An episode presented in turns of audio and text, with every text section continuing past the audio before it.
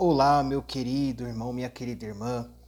A paz do Senhor Jesus neste momento. Quero expressar aqui a minha alegria e a minha gratidão em poder mais uma vez ministrar aqui a palavra do Senhor. Que esse estudo de hoje possa enriquecer a sua vida, possa abençoar a sua vida de uma forma grandiosa e de uma forma poderosa.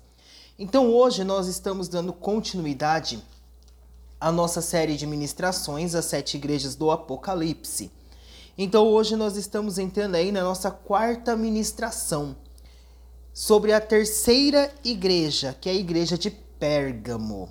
Então hoje nós vamos falar um pouco sobre a igreja de Pérgamo, a igreja que é conclamada ao arrependimento. Então o Senhor ele chama a igreja de Pérgamo e ele convida a igreja de Pérgamo ao arrependimento. Você que ainda não ouviu as nossas ministrações anteriores, aqui no nosso canal no Spotify, você pode estar acompanhando todas as nossas ministrações. Então nós temos aí a nossa primeira ministração, que é a introdução às sete igrejas. Temos a ministração à igreja de Éfeso, a igreja de Esmirna, e agora nós estamos entrando na igreja de Pérgamo, a terceira igreja. Vamos orar então? Senhor, em nome de Jesus, Deus, neste momento nós vamos meditar na tua palavra, nós vamos aprender da tua palavra. Quero te pedir, meu Deus, que neste momento, em nome de Jesus, o Senhor fale comigo, que estou ministrando esta aula, esta ministração. Que o Senhor fale, meu Deus, com o meu irmão, com a minha irmã que está aí do outro lado, ouvindo esta ministração. Não importa o dia, o tempo, o horário em que essa pessoa está ouvindo esta ministração. O que importa é que a tua palavra ela é viva e eficaz, poderosa e mais penetrante do que qualquer do que espada qualquer de dois gumes. Então, em nome de Jesus, fala com o teu servo, fala com a tua serva, ministra no Senhor a tua palavra, e que a tua palavra, Senhor, ela vá produza o resultado para o qual ela está sendo enviada nesta manhã, neste dia, nesta tarde, nesta noite, em nome de Jesus. O horário que essa pessoa estiver ouvindo esta palavra, que essa palavra possa ir de encontro com a vida dela e transformar a sua vida. Em nome de Jesus. Amém. Então hoje nós vamos estar aí entrando na igreja de Pérgamo e eu já convido você a abrir a sua Bíblia no livro do Apocalipse, capítulo de número 2, versículo de número 12 até o versículo de número 17.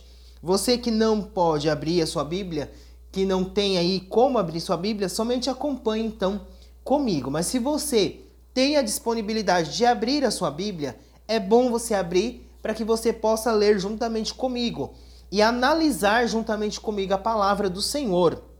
Porque a Bíblia nos diz que nós devemos analisar a palavra do Senhor. E é isso que nós vamos fazer neste momento. Então o texto diz assim: Carta à igreja de Pérgamo. Ao anjo da igreja em Pérgamo, escreve: Estas coisas diz aquele que tem a espada afiada de dois gumes. Conheço o lugar em que habitas, onde está o trono de Satanás, e que conservas o meu nome e não negaste a minha fé. Ainda nos dias de Antipas, minha testemunha, meu fiel, o qual foi morto entre vós, onde Satanás habita. Tenho, todavia, contra ti algumas coisas, pois que tens aí os que sustentam a doutrina de Balaão, o qual ensinava Balaque a armar ciladas diante dos filhos de Israel para comerem coisas sacrificadas aos ídolos e praticarem a prostituição. Outro sim também, tu tens os que da mesma forma sustentam a doutrina dos nicolaítas. Portanto, arrepende-te, e se não, venho a ti sem demora, e contra eles pelejarei com a espada da minha boca. Quem tem ouvidos, ouça o que o Espírito diz às igrejas. Ao vencedor dar-lhe-ei do maná escondido, bem como lhe darei uma pedrinha branca, e sobre essa pedrinha escrito um novo nome, o qual ninguém conhece, exceto aquele que o recebe. Amém. Glória a Deus. Nós vemos aí o Senhor falando então com a igreja de Pérgamo. E quando nós falamos sobre a igreja de Pérgamo, nós podemos então trazer alguns dados referente à igreja de Pérgamo. Então, referente à igreja de Pérgamo, nós temos primeiramente a questão do nome Pérgamo. Então, o nome Pérgamo, ele pode significar um lugar alto e elevado, como Pérgamo também pode significar aí, algumas pessoas também aderem aí a Pérgamo, o significado de casada. Por que casada? Porque segundo então a história, Pérgamo estaria aí na época em que a igreja casou-se com o Estado. Então naquele, naquela tabelinha que nós temos então da era das eras da igreja, Pérgamo estaria na era em que houve então o casamento entre a igreja e o Estado, aonde Constantino então constituiu o cristianismo como religião oficial do Império Romano. Então, para alguns, Pérgamo significaria casada. Porém, nós acreditamos que Pérgamo signifique mesmo alto e elevado. Mas por que Pérgamo significaria então alto e elevado? porque ela está localizada na Ásia Menor, que nós já sabemos que é uma porção atual aí da Turquia, e Pérgamo ela era considerada aí uma cidade alta, uma cidade elevada. Por quê? Porque ela era tipo uma torre. Então ela era considerada uma torre. E além dela ser considerada uma torre, ela era cidadela de Troia. Então Pérgamo ela fazia parte aí, ela era cidadela de Troia. Por isso então o nome alto e elevado faria muito mais sentido, tá bom? Quando nós iniciamos então a carta à igreja de Pérgamo, nós vamos ver o Senhor dizendo assim: Ao anjo da igreja em Pérgamo escreve: Estas coisas diz aquele que tem a espada afiada de dois gumes. Nós não sabemos quem era o anjo de Pérgamo. Então também não nos é informado quem seria esse anjo, quem seria o bispo que cuidava de Pérgamo na época em que João escreve a carta a esta igreja. Então, o Apocalipse, o Novo Testamento, nenhum dos textos sagrados nos deixa nenhum vestígio sobre qual seria ou quem seria o bispo de Pérgamo. Porém, algumas, alguns teólogos, alguns estudiosos acreditam que esse bispo seria Antipas, por Jesus mencioná-lo no texto. Então Jesus menciona Antipas no texto, que era sua testemunha e que foi morta em Pérgamo. Porém, não é 100% confiável, apenas acredita-se. Mas a Bíblia não nos diz que seja Antipas o bispo então de Pérgamo. Quando Jesus ele se dirige ao bispo de Pérgamo, Jesus ele fala que ele tem a espada afiada de dois gumes. Então, quando Jesus ele fala dessa espada afiada de dois gumes, no original, elas equivalem então à espada usada pelos romanos. Esta espada, que era usada pelos romanos, ela era uma espada longa e pesada. E essa espada, ela não servia apenas para ferir. Ela não era uma espada usada somente para ferir o adversário, mas ela era uma espada usada para matar o adversário. Então, a palavra do Senhor aqui no original, a espada no original, era usar a espada usada pelos romanos, própria então para matar o seu adversário. O que significa então que Jesus, ao utilizar o termo aquele que tem a espada afiada de dois gumes, ele é aquele que castiga e guerre ou guerreia. Então Jesus ele tem o poder de castigar, como Jesus ele também tem o poder de guerrear. E ele distingue, ele separa vencidos de vencedores. Então Jesus ele tem esse poder. Então, por ele ter a espada de dois gumes, ele guerreia pela causa do evangelho, pela palavra de Deus, para que ela seja verdadeira, para que ela seja ministrada. Como Jesus, ele também tem o poder de castigar aqueles que vão contra a palavra de Deus. Jesus ele continua dizendo: Conheço o lugar onde habitas, onde está o trono de Satanás, e que conservas o meu nome, e não negaste a fé, a minha fé, ainda nos dias de Antipas, minha testemunha fiel, o qual foi morto entre vós, onde Satanás habita. Aqui nós vemos que o Senhor ele diz duas vezes algo interessante.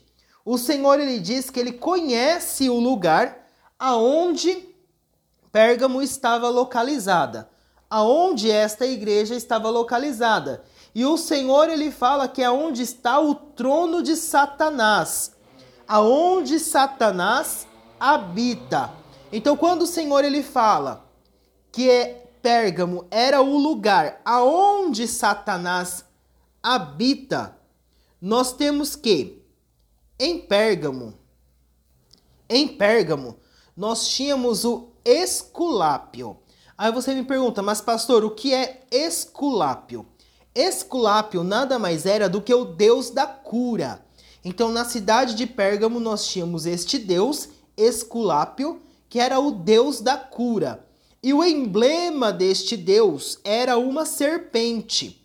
Então, a serpente ela simbolizava este deus Esculápio. E aí os cristãos já comparavam, já simbolizavam este emblema com o próprio Satanás, porque Satanás ele é a serpente. Satanás ele é considerado a serpente, o antigo dragão. Então, por isso tinha esta ligação.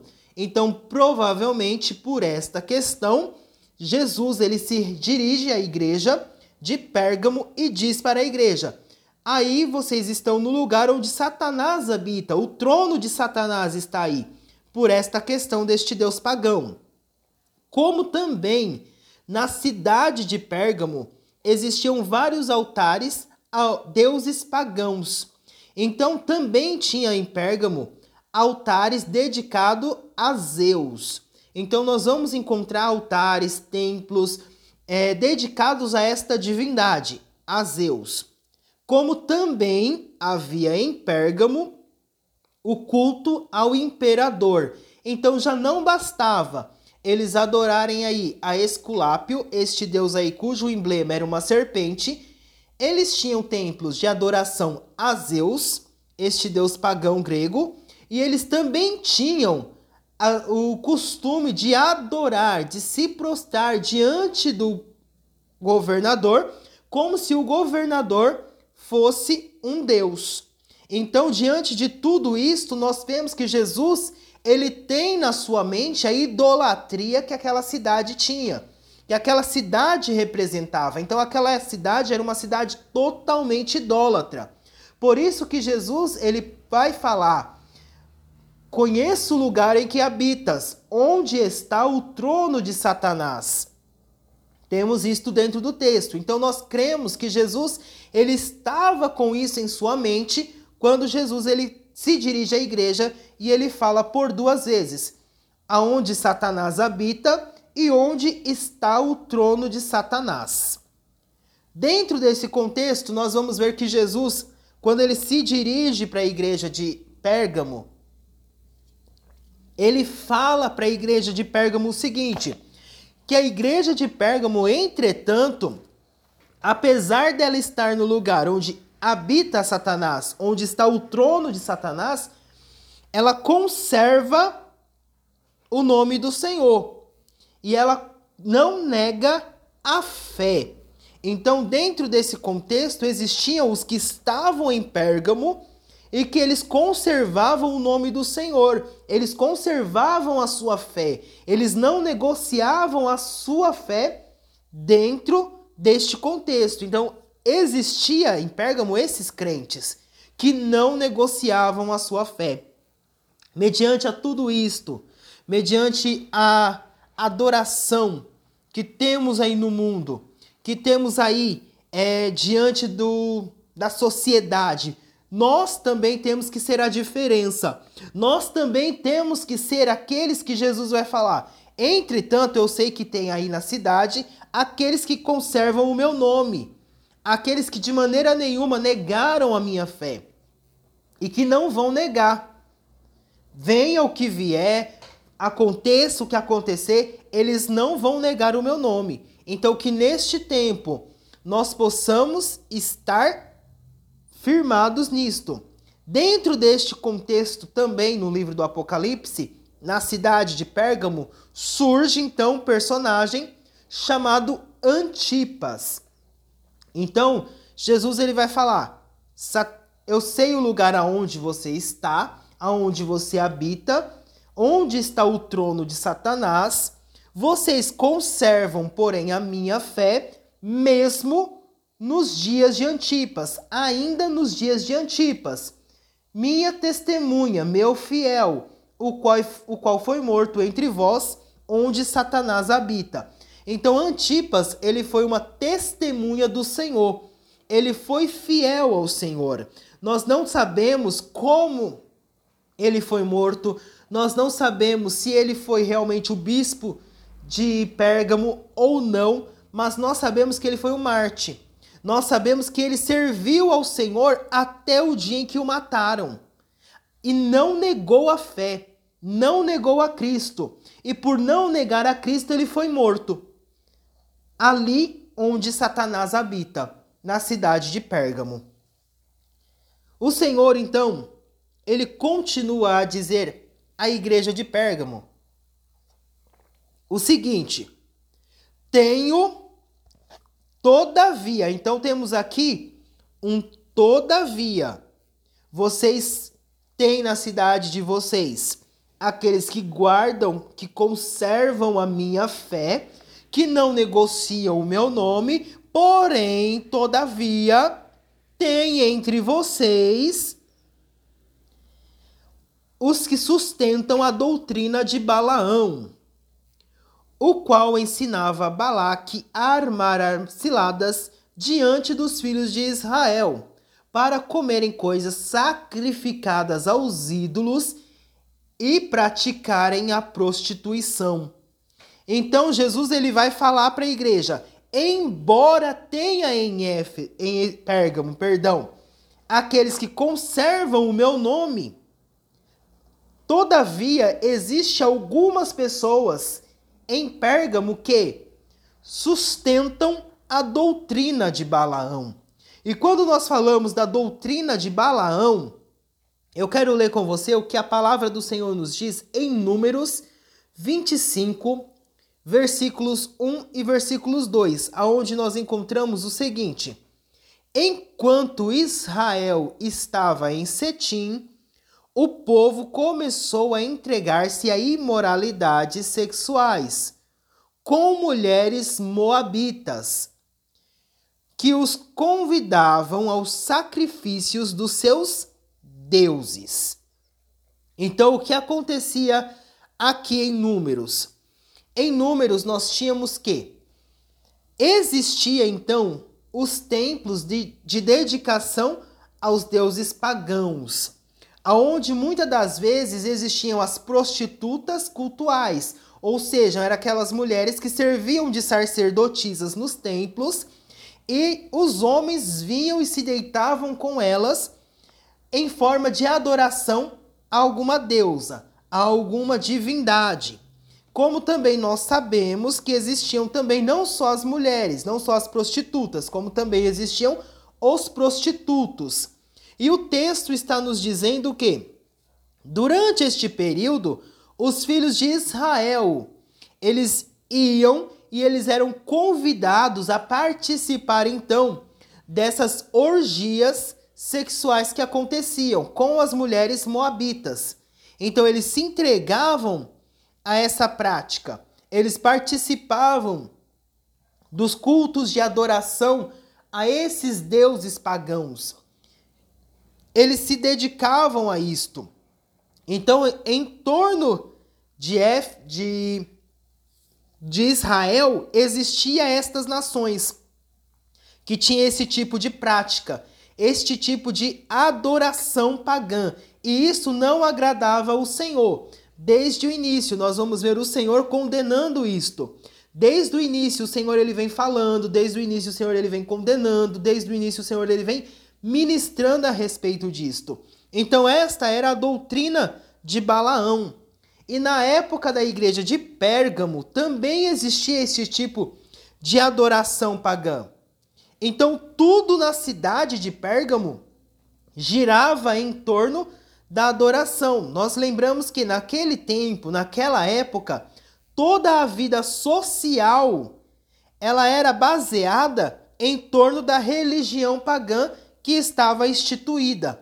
Então, para as pessoas elas terem status, para as pessoas elas terem casas boas, para as pessoas elas terem um bom emprego, elas tinham que participar deste processo então de adoração aos deuses pagãos daquela cidade, aos padroeiros daquela cidade. Logo, quem não participava, eles não tinham então a sua vida social, comercial, eles não tinham emprego, eles eram perseguidos. Por quê? Porque eles não se dobravam perante os deuses daquela cidade. Então nós vemos que a religião daquela cidade era muito ligada com a questão social da cidade. A religião comandava a cidade. A religião comandava tudo. Então, se a pessoa não se dobrasse, não servisse aqueles deuses, então eles eram excluídos, eles eram perseguidos, eles eram mortos. E alguns cristãos, o que, que eles faziam? Para ter paz, então, eles acabavam cedendo. Então, o que, que eles faziam? Ah, não tem nada a ver. Nós queremos ter status, nós queremos ter emprego, então nós vamos dar um jeitinho aí. E alguns cristãos se prostituíam com os deuses pagãos. Então eles se dedicavam aos deuses pagãos.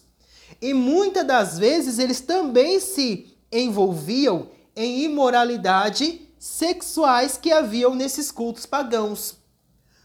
Comiam bebida sacrificada aos ídolos, sentavam-se literalmente na mesa dos demônios.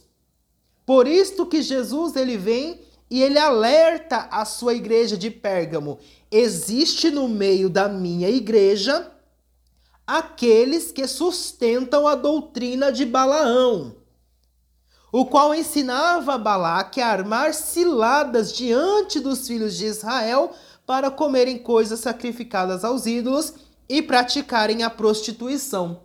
Então o Senhor ele repreende a sua igreja por isto, por causa desta questão. E existem hoje, infelizmente, muitas pessoas que também não veem é, mal em participar da mesa do Senhor e participar da mesa dos demônios. Quantas das vezes nós negociamos princípios da fé? Porque os princípios da fé é rendermos adoração somente ao Senhor. Somente a Ele nós vamos adorar e somente a Ele nós vamos render nossa adoração e o nosso louvor. Mas a partir do momento que nós negociamos a nossa fé, nós estamos entrando e caindo neste contexto. Ah, não tem nada a ver. Não tem nada a ver. Uma coisa é nós aprendermos a respeitar a fé da outra pessoa. Então, você respeitar a fé da outra pessoa é algo que é necessário, nós precisamos. Eu preciso respeitar a fé do outro. Eu preciso respeitar a liberdade de expressão que existe no Brasil, porque o Brasil é um estado laico. Então eu preciso respeitar. Só que eu não posso compactuar sentando-me na mesma mesa dos demônios. Então eu não posso fazer isto. Então isto é a doutrina de Balaão. Nós não podemos um dia estar ministrando na igreja, estar cultuando ao Senhor na igreja e no outro dia participarmos da mesa dos demônios em adoração pagã. Lembrando, respeito é fundamental, porém sentar-se na mesa não é para nós. E o Senhor ele vem à sua igreja de Pérgamo e puxa as rédeas e vem e corrige a igreja mediante esta situação.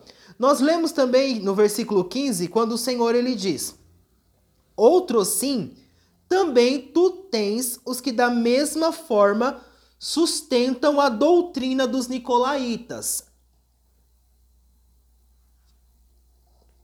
Sobre os nicolaítas, nós ministramos e nós falamos na, na segunda ministração, na carta à igreja de Éfeso. Então, na carta da igreja de Éfeso, nós falamos um pouquinho sobre os nicolaítas. Então, os nicolaítas, assim como os que sustentavam e ensinavam a doutrina de Balaão, eles eram aquele tipo de povo que estava em conformidade com o pecado. Então eles se conformavam com o pecado. Ah, não tem nada a ver. Não tem nada a ver, não tem problema. Não tem problema conciliar a igreja com esse pecadinho. E muitas das vezes nós entramos dentro deste contexto quando nós sabemos que algo não é para nós, mas nós conciliamos. Ah, não tem nada a ver. Os nicolaítas eles eram assim. E este problema ele estava crescendo. Por quê? Porque ele já não estava somente na igreja de Éfeso, mas agora nós já encontramos este problema em Pérgamo. Então o problema ele estava se alastrando nas igrejas. O problema estava entrando nas igrejas, como no dia, nos dias de hoje. Várias doutrinas que não fazem parte da palavra estão infiltradas no meio da igreja. E o Senhor corrige a sua igreja. E o Senhor diz que ele corrige aquele que ama. Então, enquanto o Senhor está corrigindo, é porque o Senhor ama.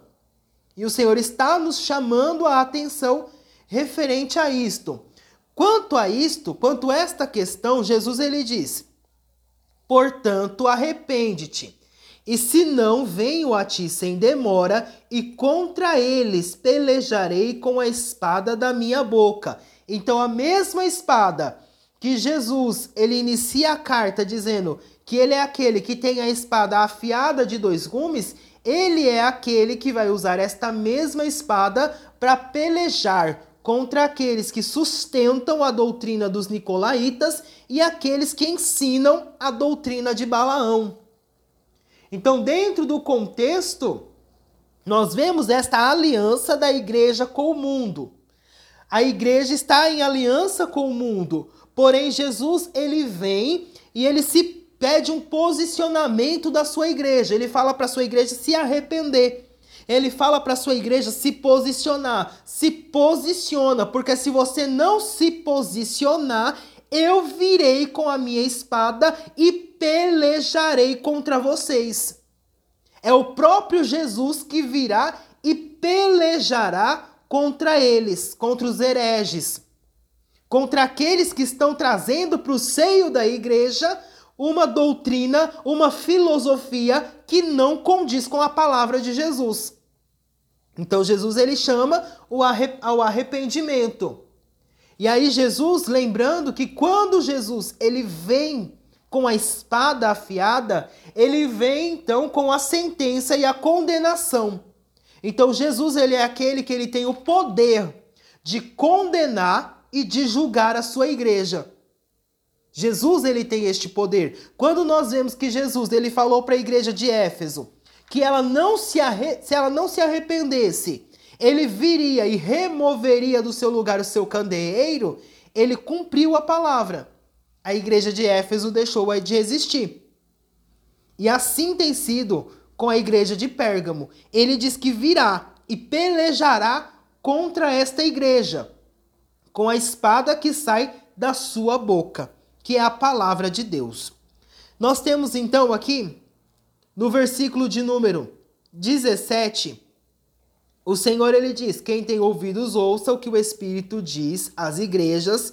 Sobre a questão do Espírito diz às igrejas, eu já falei na nossa primeira ministração sobre a igreja de Éfeso. Se você ainda não ouviu, vai lá e, e ouve. Ao vencedor dar-lhe-ei do maná escondido, bem como lhe darei uma pedrinha branca, e sobre essa pedrinha é escrito um novo nome, o qual ninguém conhece, exceto aquele que recebe. Quando nós falamos do maná escondido, nós temos que lembrar que as pessoas gostavam de sentar na mesa dos demônios para comerem da mesa da prostituição que ali existia, né? Para comerem as comidas sacrificadas aos ídolos.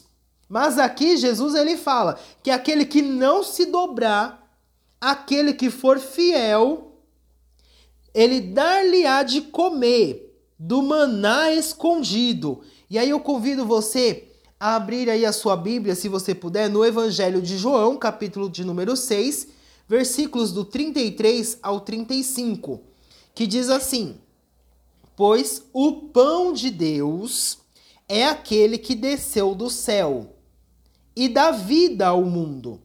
Disseram-lhe: Senhor, dai-nos sempre deste pão. Então Jesus declarou: Eu sou o pão da vida. Aquele que vem a mim nunca terá fome. Aquele que crê em mim nunca terá sede. Então nós vemos que Jesus, ele é o maná escondido. Mas por que Jesus ele é o maná escondido? Porque ele é aquele que o mundo não conhece. Ele é aquele que o mundo não pode ver, mas a igreja o conhece. A igreja come desse maná escondido. A igreja tem comunhão com ele, por isso Jesus ele diz: "Ao vencedor dar-lhe-ei do maná escondido". Você vai se alimentar deste pão, este pão que veio do céu, este pão que dá vida. Jesus diz: Eu sou o pão da vida, aquele que vem a mim nunca terá fome. Então você não vai mais precisar sentar na mesa de demônio. Por quê? Porque o pão da vida vai saciar a sua fome. Você nunca mais vai sentir fome. Este é o maná escondido, nosso Senhor. Jesus é aquele em quem rejeitaram, que não quiseram, mas é o pão que nos alimenta, é o pão que nos dá vida. Lembremos sempre desta promessa do Senhor. Quando nós falamos da pedrinha branca, que Jesus ele diz: "Bem como lhe darei uma pedrinha branca e sobre essa pedrinha escrito um novo nome, o qual ninguém conhece, exceto aquele que o recebe." Quando nós falamos de pedrinha branca, não há um consenso sobre o que realmente seria esta pedrinha branca ou o que significaria esta pedrinha branca. Mas no meio teológico, nós vamos pegar aí duas explicações, duas possíveis teses que podem explicar esta pedrinha branca. As outras nós descartamos por não terem tanta base. Mas estas duas nós podemos então estar utilizando. A primeira vai dizer então que esta pedrinha branca ela pode significar a pessoa que recebe. Por quê? Porque ela é uma pedrinha que é branca e o branco ele vai simbolizar então santidade, beleza e glória. Então ele pode refletir, simbolizar que a pessoa agora ela está livre. A pessoa agora ela está purificada do seu pecado. O pecado que estava na pessoa, o pecado original que nasceu conosco, ele foi retirado. Nós fomos então transformados. Eu gostaria de lembrar que quando a igreja ela é arrebatada, que a igreja ela for arrebatada pelo Senhor, que os mortos ressuscitarem, então a palavra diz que nós seremos transformados. Este transformado, ele tira de nós o pecado. Então o Senhor ele irá nos transformar. Então estas pessoas, segundo esta primeira teoria, ela seria então livre do seu pecado. Ela estaria então santificada. E o novo nome que esta pessoa receberia então seria então uma nova personalidade. Seria então uma consciência particular e própria daquela pessoa. Então, a partir de agora, aquela pessoa tem uma nova consciência. A partir de agora, aquela pessoa ela está purificada, ela está santificada, ela está livre do seu pecado. Ela não peca mais, ela já tem um novo corpo. Então, esta seria a primeira teoria. Quando nós temos também uma segunda teoria. E esta segunda teoria, ela vai dizer então que esta pedrinha branca com um novo nome escrito, este novo nome que está escrito nesta pedrinha seria o nome de Cristo. E esta pedrinha, ela simboliza então uma nova comunhão, uma comunhão entre a pessoa que recebe e Cristo. Então, a partir daquele momento, tem uma comunhão inigualável entre a pessoa e Cristo. Então, essa pessoa ela vai apreciar uma comunhão inigualável com o Senhor. Então, nós temos estas duas teorias. E sobre tudo isto, eu quero que você guarde esta palavra, que você medite nesta palavra, que você analise a carta à igreja de Pérgamo. Não só a carta à igreja de Pérgamo, mas todas as igrejas, porque nós temos que reter tudo aquilo que é bom, tudo aquilo que nos faz crescer e nos faz prosperar. Amém? Que o Senhor te abençoe e te guarde, que o Senhor faça resplandecer o seu rosto sobre ti e tenha misericórdia de ti, que sobre ti o Senhor levante o seu rosto e te dê a paz.